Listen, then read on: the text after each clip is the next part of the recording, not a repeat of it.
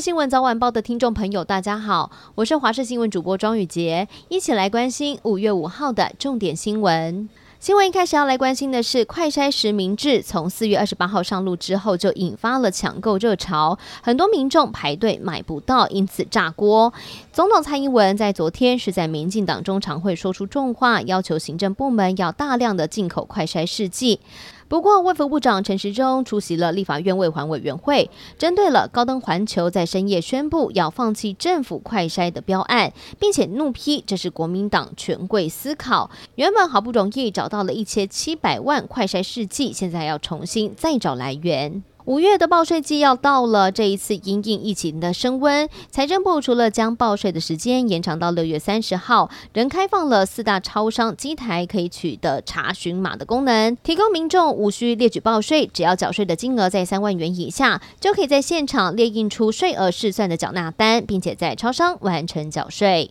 世界卫生组织在今天表示，COVID-19 的变异株 Omicron 的两个新亚型变异株，导致南非染疫通报的数量激增。世卫强调检测的重要性，要以监测病毒的突变和传播。法新社报道，COVID-19 Omicron 的变异株最早在去年的十一月是在南非南部被发现的。这一种变异株有高度的突变，并且具有高传染力，迅速的散布到全球，是当前主要的变异株。而关于 B BA 四以及 BA 五是否会导致更严重的疾病，现在还言之过早。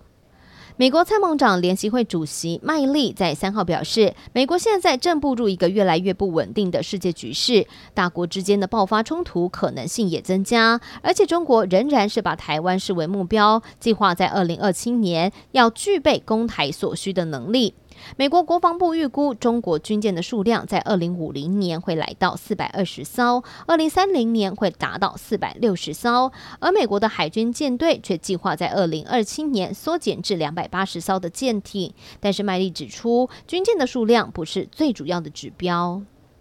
美国联准会在四号是如预期升息了两码，并且释出了缩表计划，这也是二十二年来最大的升幅。美股四大指数的尾盘是急拉收红，涨幅来到了百分之二到百分之三。而台北股市今天也跟着涨了，早盘大涨超过了两百一十点，来到了一万六千七百八十三点，涨幅是来到了百分之一点二以上。最后要带您关心天气的消息。今天转吹东北风，迎风面的基隆北海岸还有东半部地区会下短暂的阵雨，东北部地区偶尔雨势会比较明显，并且会有局部大声发生的机会，所以外出要记得携带雨具了。而北部在上半天会有零星降雨，下半天趋缓。至于中南部地区，大多都是可以见得到阳光的天气。午后在山区会出现短暂降雨。而今天在桃园以北，还有东南部地区以及恒春半岛跟沿海空旷一带，还有澎湖、金门会有强阵风，在海边活动要注意安全。至于夜晚到清晨，西半部地区跟马祖会有雾气，还有低云影响能见度，要留意航班资讯，也要注意行车安全。